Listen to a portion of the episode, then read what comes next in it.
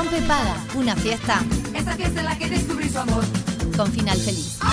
Muy bien, es momento de, de irnos a un espacio que hace mucho tiempo, hace mucho tiempo que no Hace bastante. Y que además disfrutamos mucho. Mm, Disfrutamos mucho, exactamente. Porque no sé si ustedes sabían, pero imagino que sí, que eh, hace cin- 190 años llegaba Charles Darwin a Uruguay. ¿Podés creer?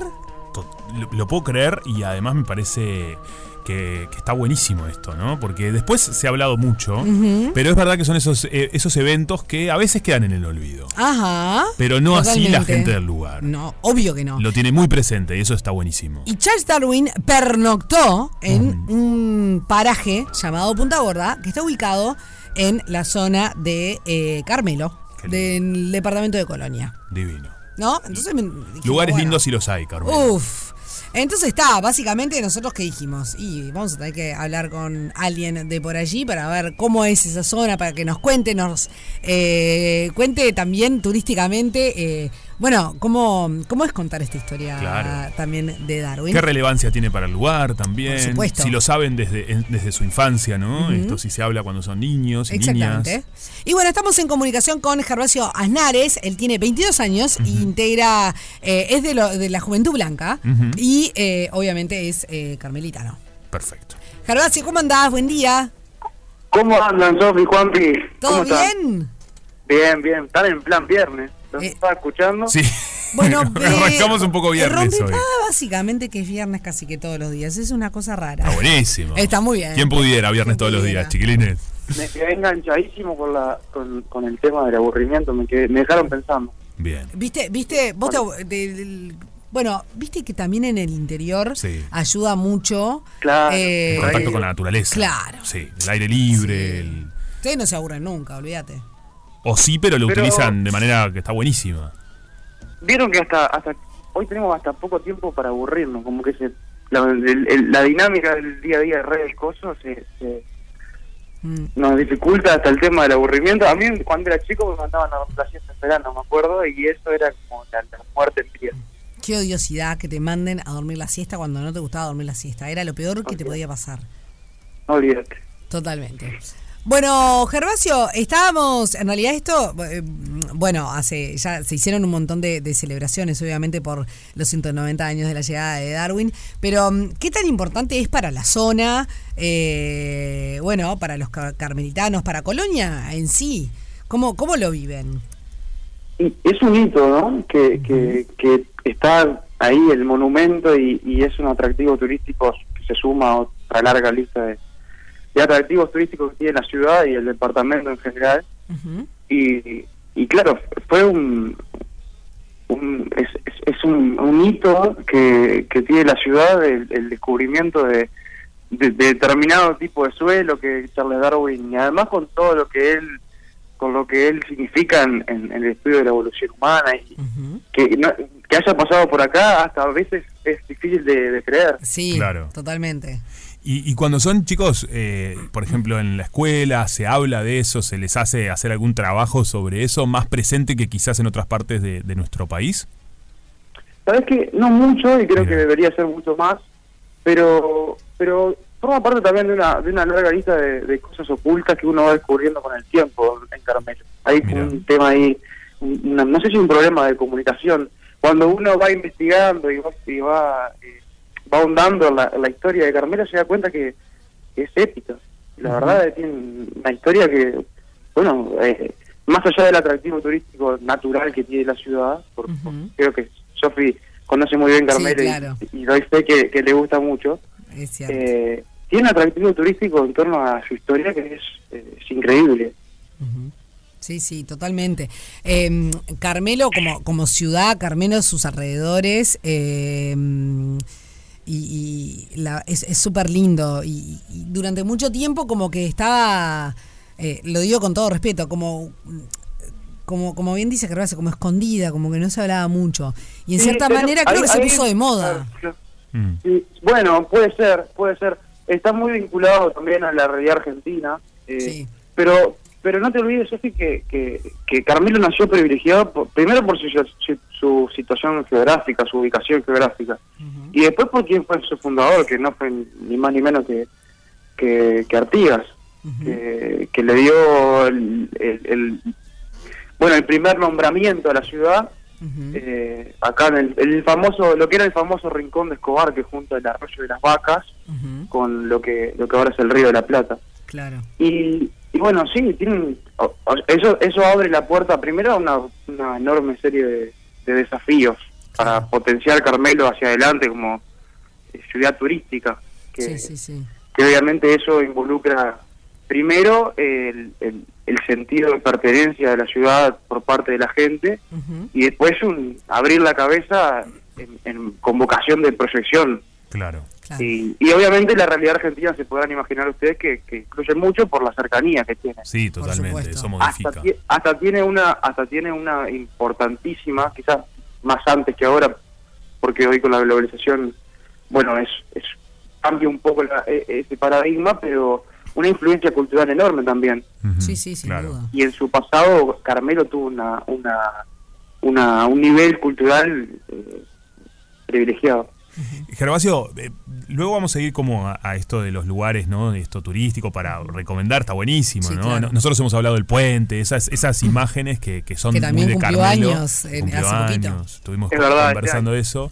Pero vayamos a tu infancia, ¿no? De, es lindo en este GPS también, eh, ¿cómo fue eh, crecer en Carmelo para vos, ¿no? Esto que hablábamos recién del aburrimiento, por ejemplo, ¿qué se hacía? ¿Cómo era el tema hasta la adolescencia, las salidas a bailar? Como por dónde, por dónde iba eh, eh, esta niñez y esta infancia en Carmelo? Primero dejaba decirte que, que no sabés lo que festejo que, que tengan este tipo de espacios.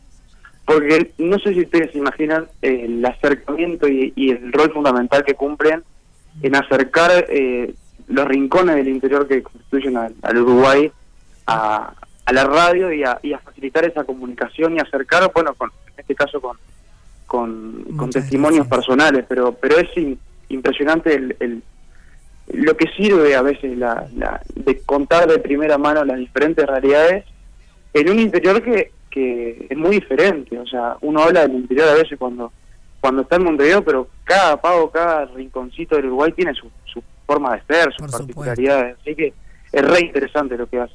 Muchas Y mi gracias. infancia, mi infancia bueno, eh, hay- había un escritor que decía que la patria es la infancia y, y la verdad que fue, es, Carmelo es una sociedad que, que su principal activo es la gente. Es una sociedad bastante bastante horizontal. Eh, yo fui a la escuela pública, a la escuela 92, Ujú.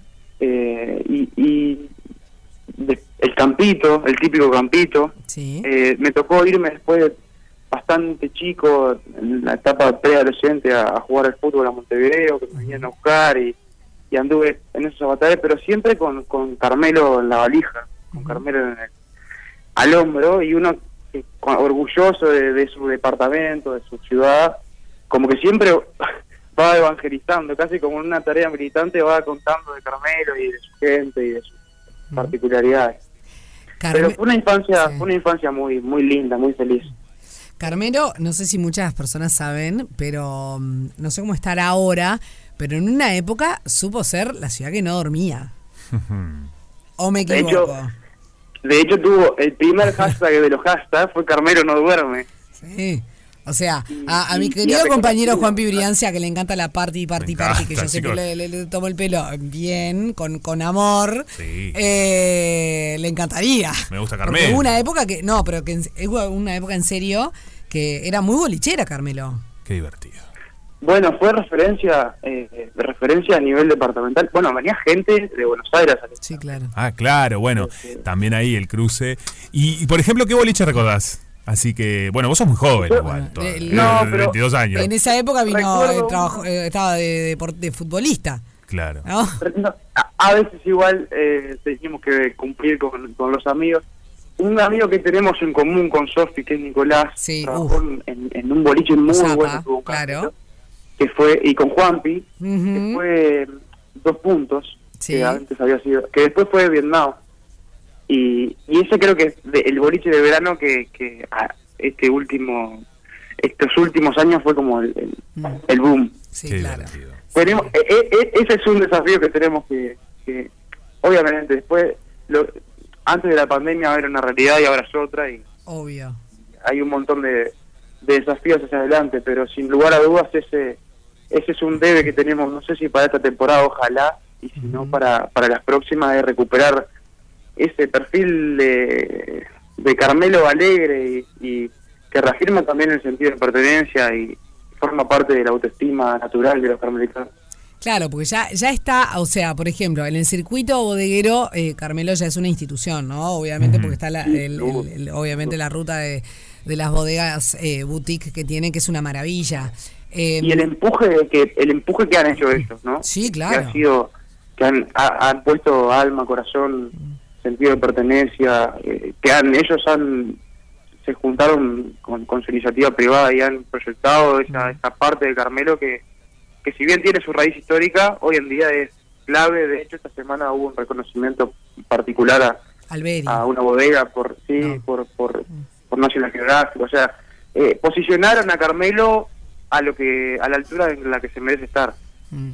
Así que también es digno de, de reconocimiento Sí, aprovecho la instancia para saludar un poco a la, a la familia del Beri, que de la bodega del legado, Sí, sí. que un queri- querido amigazo con quien supimos estar de, de- de asados y de altas charlas y siempre nos recibieron de una manera Maravillosa. quizás Beri representaba como nadie ese Carmelo no duerme Sí, uf. la. Totalmente, totalmente. Así que bueno, un saludo para sus hijos y, y- y su esposa, eh, que bueno, nada, la verdad que hace tiempo que, que no- voy por allá.